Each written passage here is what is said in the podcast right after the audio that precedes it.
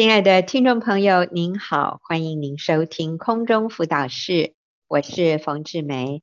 今天我再次请到丽华来跟我一起在节目里面回答听众朋友的问题。我们今天一整集都是在回答问题。丽华你好，冯姐好，大家好。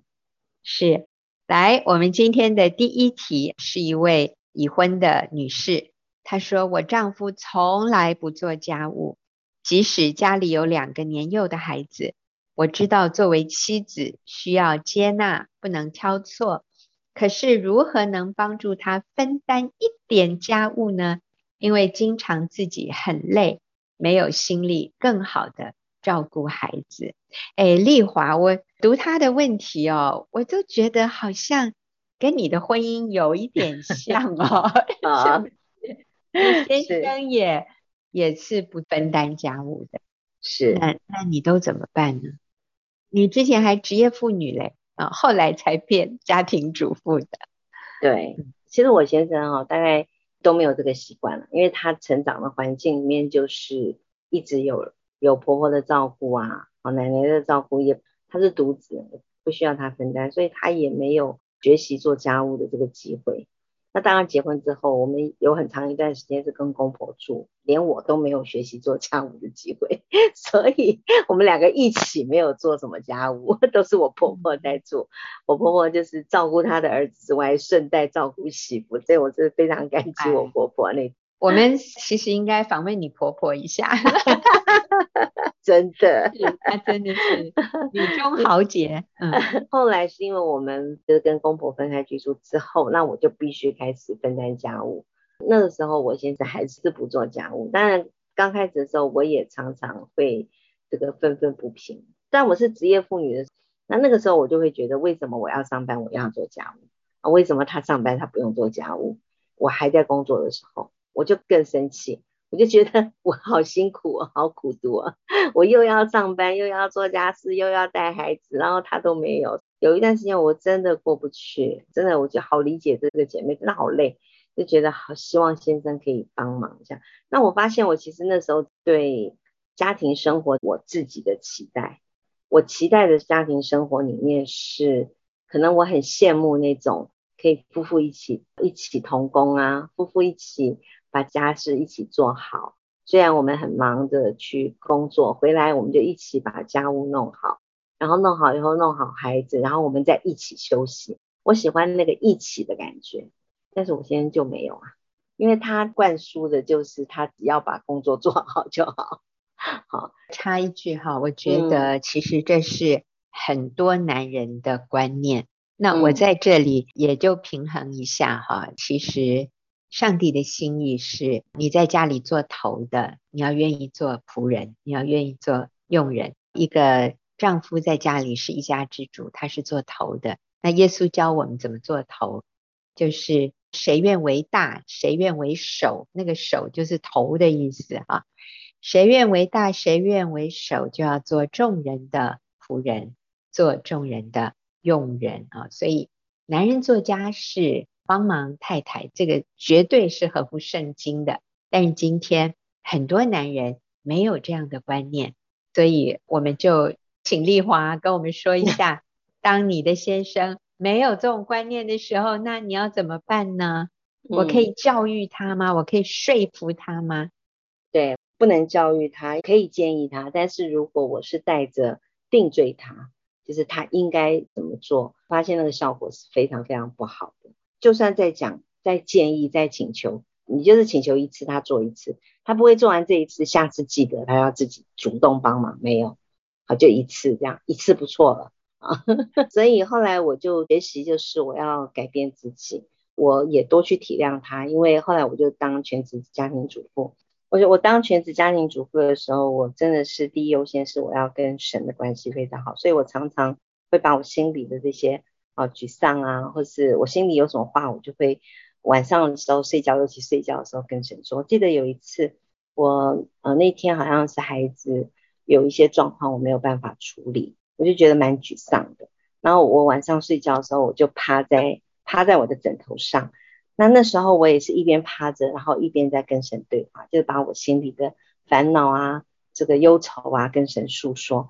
那我在趴的那个过程当中，不知道为什么突然有一个感觉，我觉得那时候好像趴在耶稣的胸膛前，然后耶稣就说，嗯，耶稣就感觉他跟我讲啊，辛苦了，辛苦了，就是有一种那种很奇妙的感觉，然后我就觉得哇哦，立刻就觉得心里好释怀了，因为跟神的关系。很亲近，所以渐渐的我也不去去要求我的先生，所以我把优先次序调整，我以神为第一优先。那个关系好，不是说我去做很多服饰跟神的关系好，是我跟神之间是有无话不说、无话不谈，然后我了解他，我相信耶稣爱我、宝贵我，我明白我在耶稣基督里面的价值的那个关系很清楚。我以神为第一优先，再来我就以先生为优先。以前我可能有一个错误，就是呃先顾孩子再顾先生，那顺序颠倒了，所以我就先把先生顾好，先看重先生的需要，先知道先生回来也需要休息，多体谅他，然后给他一个温暖的家，做好吃的菜等他回来，呃晚上的时候我们还可以温柔的陪伴他，给他浪漫的夜晚。哇，我后来发现我现在讲的那些坏习惯，就是应酬啊、喝酒那些，他全部都改掉了。我现在就非常喜欢回来。因为他觉得家是一个他可以休息、有老婆的爱、有老婆的温暖，所以他也很爱回家。孩子呢，他也会帮忙照顾了。那时候孩子还小，孩子还小的时候，我先生也看见孩子的需要，因为我先把他满足好了嘛。那所以他就也会帮孩子洗澡啊、换尿布啊。虽然他可能不习惯做一些厨房的事或整理打扫，但是带孩子的事他都非常主动。抱孩子啊，晚上要起来要喂奶，绝对是他跑在我前面，走我先生都跑第一的。出门要抱孩子，他都一把抱，又抱孩子又提行李。对，所以我先生也是改变很多的。嗯，嗯对。那我听了丽华这样的分享啊，我真的就是看到一个原则：我的责任是我与主连结，然后我从主那里得着我的需要供应，神供应我。情感上的需要，神让我有一个积极正面的思想态度，所以我的里面被主的爱填满了。就像我们说，我里面充满了苹果啊，就是好东西。所以当先生回来的时候，我可以分苹果给他，我可以对他好，我可以对孩子好。那你知道吗？当他得到足够的苹果，有一天他也会把苹果分给我。我们想要的就是他给我苹果，我希望他。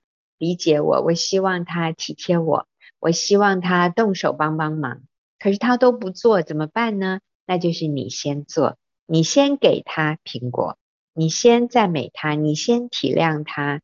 有人就会说，我都做了，可是他还是不改变，怎么办？那我要说的就是继续做，然后我们从主那里得着我们每天的需要，而不是期待。我们的丈夫或者我们的孩子，我们身边的人配合我们，我想这是所有人际关系里面的原则。透过听众朋友的问题，我们就可以再次的重复和强调。好，我们就休息一会儿，再回来回答下一个问题。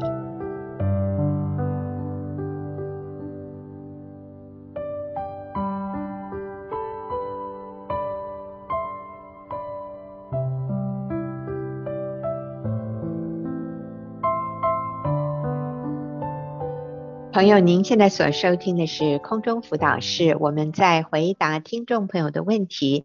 这个问题呢，是一位女士，她说：“我一直有感动要辞职回家，可是先生不允许啊，还因为先生对金钱没有安全感，到一个地步，先生跟公婆商量，想要跟我离婚，所以我们的关系破坏了。我也怕。”会继续破坏家庭和谐而不敢辞职。我的小孩现在一个超过六岁，另外一个快要六岁了。我先生是说，我再做一年半就可以拿到退休金的资格，那个时候再辞职，这样比较有金钱的保障。我该怎么办呢？好，所以丽华这位姐妹她有两个小孩，她很想在。孩子六岁前能够回家带小孩，可是先生对于财务很没有安全感，那甚至因为这件事情，他们的关系都快破裂了。那先生现在提出说，那你就再做一年半，拿到可以有退休金的资格以后再辞职。所以我们要怎么样建议鼓励他呢？首先我很感动，现在想要这种一直感动想要辞职回家当全职妈妈的人好像没有那么多，但好像还是比较少数这样。但是他现在碰到的问题是他的先生不同意，他的先生一直没有安全感，所以我们还是建议他是要以夫妻关系为第一优先。嗯，就是他先生说再做一年半，好，他就可以拿到一笔退休。那我觉得如果可以的话，就是再忍耐这一年半，在这一年半的时间里面，我们仍然是可以尽我们所能的多陪伴孩子。一年半之后，到时候再看先生，因为我觉得可能到时候他又不见得同意。那如果先生到时候又有一些好后悔或什么的，呃，以前我的做法是这样，当我下定决心的时候，跟我先生讲，他也不太同意的。后来我就算给他看嘛，就是我们的家庭开销。可能会有多少，会有多少花费，让我先心里有个底，看他现在赚的钱够不够。另外还有就是，我其实也需要鼓励我的先生，因为我先生不太相信他一个人可以养活一家人，所以我那时候也是肯定我先生说他绝对可以的。那我觉得我做的最大最大的一个改变就是我节制我自己的用度，因为我常在想一个问题，就是我先生不同意我回家，可能有两个原因。一个就是我的花费太大，他养不起我，嗯，所以我一定要让他知道我会改的，我不会再这样浪费下去，我不会乱花钱的，我会节制的。所以他给我多少，我就在给我的那个用度里面，我去把家管理好。那另外一个，我觉得他不敢让我回家的原因是怕我太闲了，在家，然后就三不五时一直找他麻烦，一直打电话给他，盯着他。以前还上班，可能还会工作，消磨了我一些很多时间，我就不会去盯着他，因为我以前是一个咄咄逼人的老婆啊，所以我现在就很害怕我盯着他，所以我就下定决心，我不可以再盯着我先生，我要让他回家以后觉得很舒服，然后做他爱吃的菜，所以我第一个学的也是学做饭啊，我都让他点菜，就你回来你要吃什么，你今天晚上要吃什么，白天的时候就去给他预备，所以他一回来的时候就。一桌子都是他爱吃的菜，然后我节制生活，做他爱吃的，把家整理干净。我也改变我的脾气啊，也让他知道我改变很多。后来慢慢的，我觉得也不是我先生一下就就可以接受。我当然也把这件事情放在祷告当中。我也蛮建议这位提问的姐妹，祷告真的蛮重要。那时候我也把着我的想法跟神祷告，就是我想要回家当全职妈妈。神不断的开启我，给我智慧，知道我该往哪边去进行。呃，首先是我觉得就是那个最重要，就是我真的下定决心。然后慢慢的，我就觉得一步一步走过来。我现在刚开始也是不赞成，很害怕，然后很忧虑，很焦虑。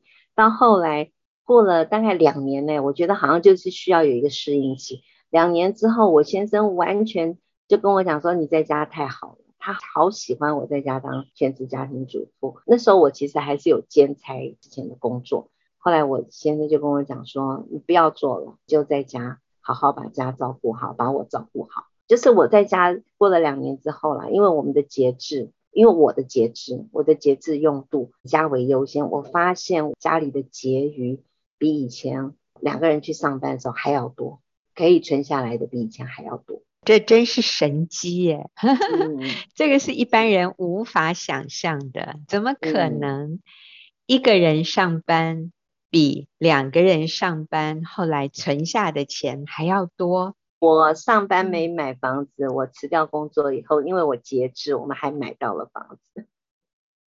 是，所以上帝会祝福，而且我相信，如果你们夫妻关系好。上帝会在先生的心里面动工。当然，刚才丽华提到的一很重要的一个点，就是我们算给先生看，我们需要多少，在哪些地方我们可以节流。好，如果不能开源，我们就节流。我发现一个很大的开销是在小孩的，我们说教育啊，可是有时候那也不见得是教育。就是小孩的才艺班，学这个学那个，那个真的是很花钱。如果这些可以减少，那我真的要说，这些并不是绝对必要的。如果你的孩子，那他没有坚持，他要去上一个什么课，其实不需要这些才艺的花费。正规的学校里面，政府公立学校通常花费是没有那么高的，是你要给他什么课后辅导啊，再加强这个，加强那个。我如果我们算给先生看，说其实这些不是绝对必要的，我们是可以省下来。我相信先生的观念会慢慢有一些改变。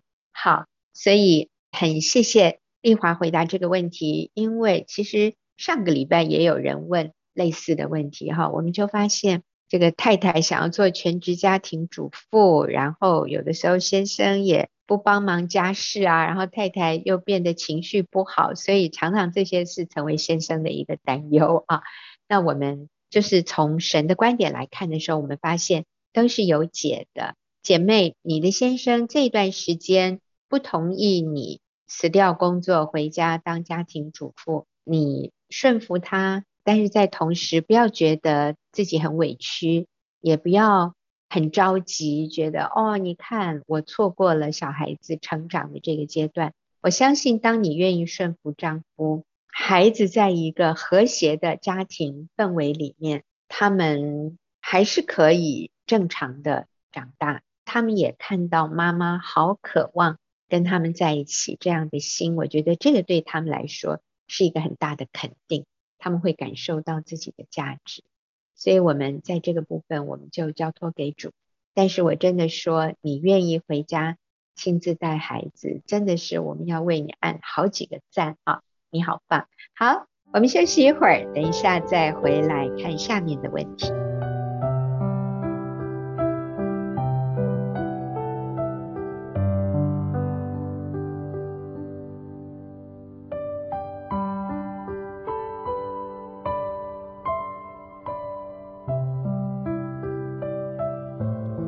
朋友，您现在所收听的是空中辅导室，我是冯志梅，我跟丽华一起回答听众朋友的问题。丽华，我们要回答的下一个问题，哼 这个很有趣，是一个女生问的。她说：“为什么大都是女生先来上婚姻班呢？为什么神设计女生比较愿意改变呢？”哇，我觉得这个姐妹做了一个非常好的观察，也是。很符合事实的一个观察，对，丽华，为什么是这样呢？但是我感觉到哈，这个问问题的姐妹，她里面有一点生气啊，她 里面有一点愤愤不平，就是为什么好像都要我们女生来改变啊？为什么上帝要这样设计，让我们女生这么辛苦呢？我觉得她有这样的言下之意。好，所以我们怎么样来鼓励他？嗯，我刚开始加入学员妇女小组的时候，我每次都很愿意啊，先学的，因为我有一个信念是不要改变别人，只能改变自己，所以我都尽量的只改变自己，不要求我先生要改变，因为我相信我跟神负责。但是有时候做着做着，我也会跟这个姐妹一样，常常会有一个疑问。就是主啊，你为什么都要改变我？你不去改变他，我也会有的时候三不五时，所以我好理解他会有这种疑惑。啊，丽华，你最近又出了一句至理名言，我觉得听了好扎心啊！你说什么？我说神啊，你不要再感动我了，嗯、你去感动他，因为我都觉得神，你怎么每次都来感动我？因为我们都说神会感动谁做什么什么事。你就觉得哇，神啊，你一直感动我，你一直叫我去改变，叫我去上课，你为什么都不是去叫他去上课？你为什么都不是去感动他？发现啊，其实我参加学员妇女小组已经有二十多年了，在这个过程当中，我先生虽然没有上婚姻班，今年好像好才开始参加弟兄小组，但是我发现我先生改变很多，我先生改变很大。那我最记得一个最经典的例子，我是非常深刻的印象。在那个学员五十周年的时候，有一个课是冯姐跟李哥上的那个夫妻双赢的课程，我们就很多姐妹都去参加这个课程，夫妻一对一对一对的敬拜，啊，夫妻一对一对的敬拜，我就邀请我先生说，你平常不参加这些课程都没有关系。五十周年，五十周年，你好歹来捧个场吧。呃，学员妇女小组真的是帮助了我们的婚姻重建，而且这么好，这个五十周年好歹去出席一下。我今天本来都说哦，好好，后来就突然要出门之前，他就说哦，我今天可能有事哦，没办法参加。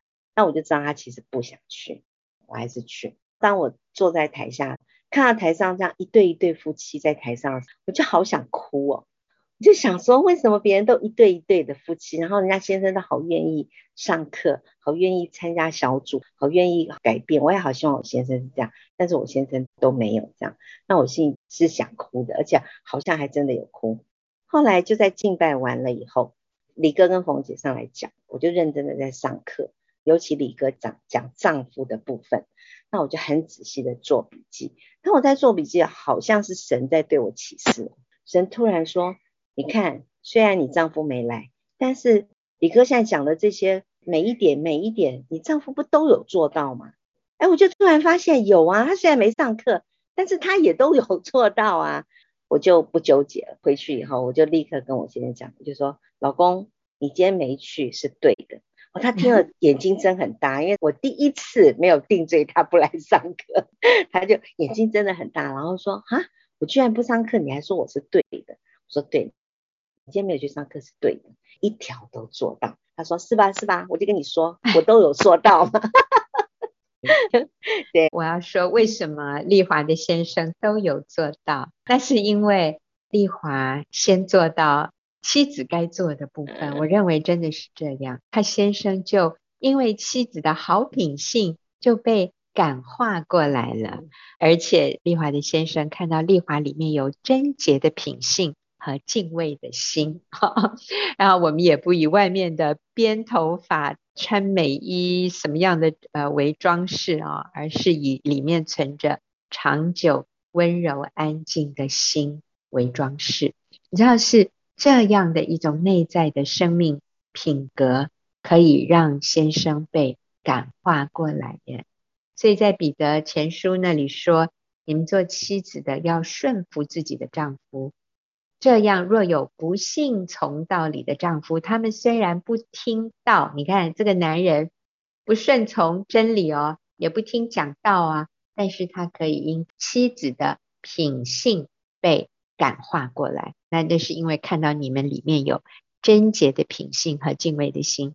所以我们要说的是，姐妹，你先生不来上课没关系，重点是。你愿意来上课，所以我要跟这位姐妹说，你很棒，你愿意来上婚姻班，你愿意听到，你愿意按照真理去遵行，而且圣经说，那个男人独居不好，我要为他造一个配偶，帮助他。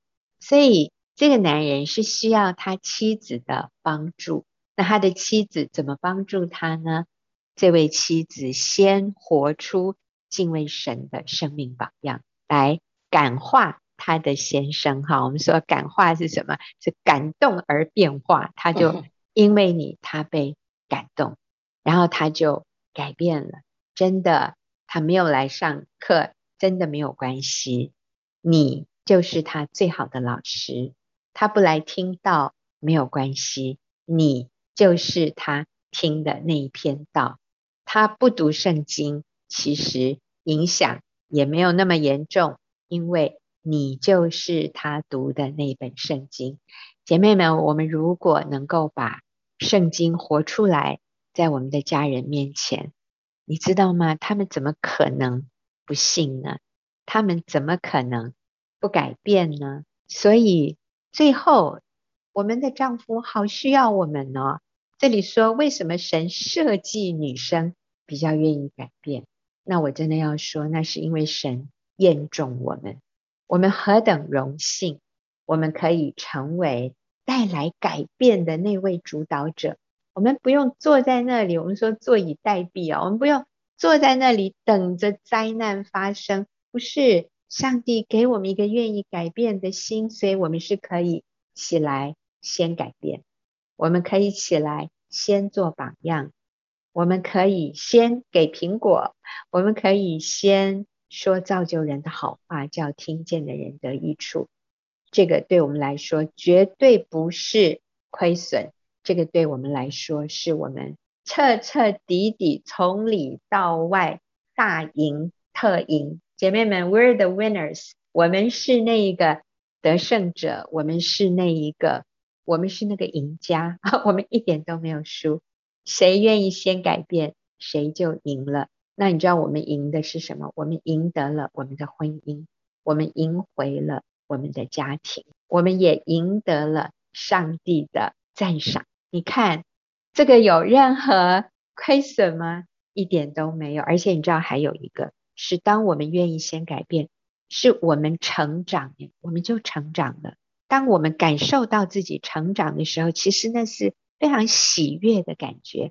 那是一种很高的成就感和满足感，所以各位女士、各位姐妹们，我们一点都没有吃瘪哈，我们一点都没有损失，我们是最大的赢家。好，我们休息一会儿，再来回答问题。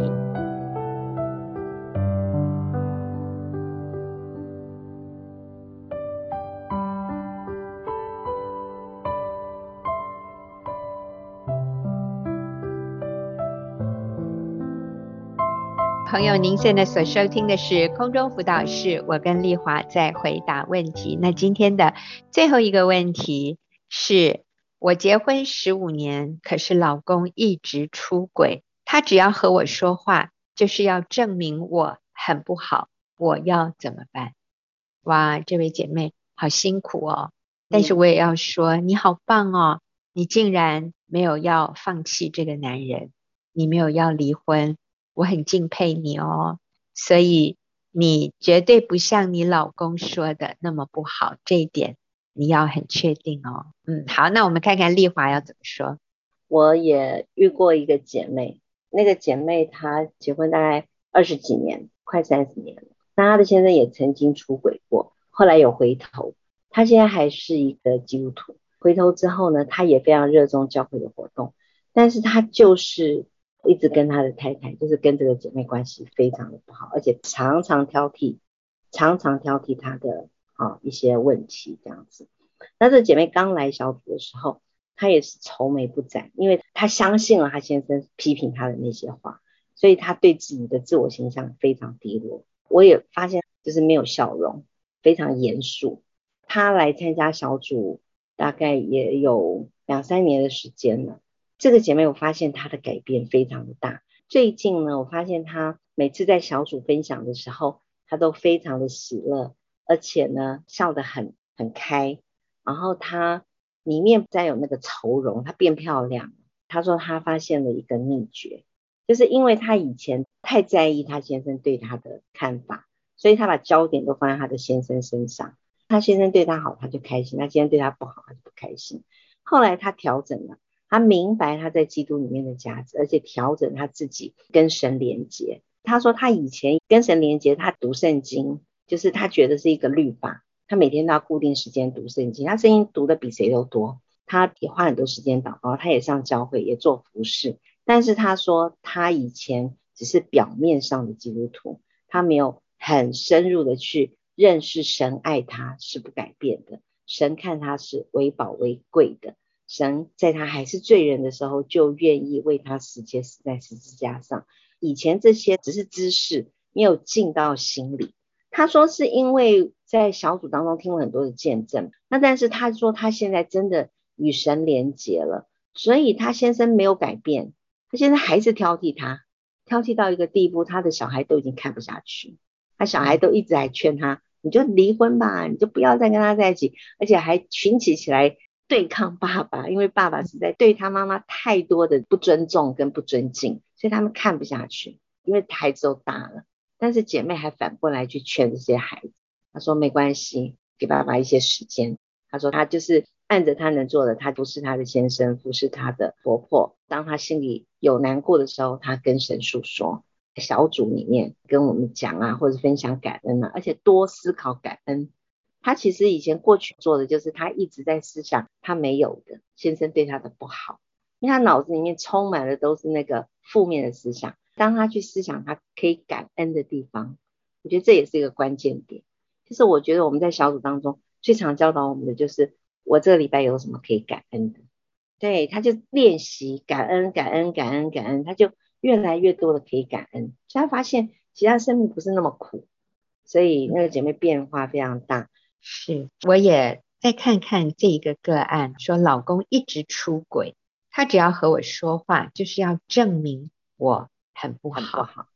那你知道这个背后，我觉得有一个心理状态，就是你的老公其实知道他自己更不好，但是他又不愿意悔改。你的先生现在还没有预备好，想要脱离这些淫乱的罪，所以他能做的一件事情，就是要说你不好，以至于他就没有那么糟糕，好像是他有外遇是合理的。是许可的，因为这个老婆不够好。但是姐妹，你有没有发现，你的先生也没有要跟你离婚的，至少你没提啊，他也没有逼迫你要跟他分开，因为我想他知道你才是那一个最好的，只是他因为不愿意脱离罪，所以他没有办法面对他的问题，他就要用。把你压下去，说你很不好，来让自己的良心稍微可以有一点啊、舒缓的机会。所以，当我们看到他这样的一种心态的时候，我们就能够怜悯他。我觉得你好棒哦，你也没有说要跟他离婚或者放弃这个婚姻十五年。那我想现在。要来学习的，就像刚才丽华说的那位姐妹，就是你来经验耶稣对你的爱。你的价值绝对不是你先生几句话可以决定的。你先生讲的是不符合真理的，但是你呢？你要在真理的里面，在基督的里面，你来确认你的价值非常尊贵、非常宝贵的。而且你今天愿意持守婚姻，是讨神喜悦的。上帝看到你的时候，他非常被你感动。诶，在这种情况里面，很多人就会放弃婚姻，但是你竟然没有，你还愿意继续留在婚姻里，还会来上婚姻的课程，还会来问我们说你要怎么办？我都觉得你很了不起，你很宝贵。当我们来经验。上帝对我们爱，我们明白上帝是如何无条件的爱我们。当我们浸泡在神的爱里面之后，我们就可以支取相同的无条件的爱，来回馈，来爱我们的先生，来爱这一个不可爱的人，来爱这一个持续得罪我们的人，来爱这一个其实在人眼中都是。非常应该被唾弃的人，你知道吗？要用一个女人的爱再去爱这样的男人，那是不可能的。甚至也不是说要一个妻子的爱来爱这样的一个背叛的丈夫，那个都做不到。所以，我们今天是要用神的爱，在基督里面无条件赦免，而且为我们舍己的爱来爱这一个不可爱。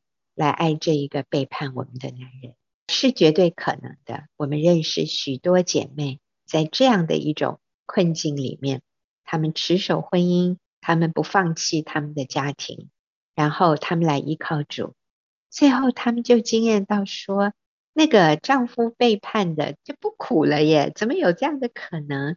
不难呢，不苦诶，真的是是可以胜过的，是可以超越的。在基督里面。好，那我们今天非常谢谢丽华回答我们这么多啊，我们有时候听起来都觉得哦，这个好难的问题哈。谢谢丽华，那我们也谢谢听众朋友的收听，也谢谢提问的朋友们，那我们就下个礼拜再会。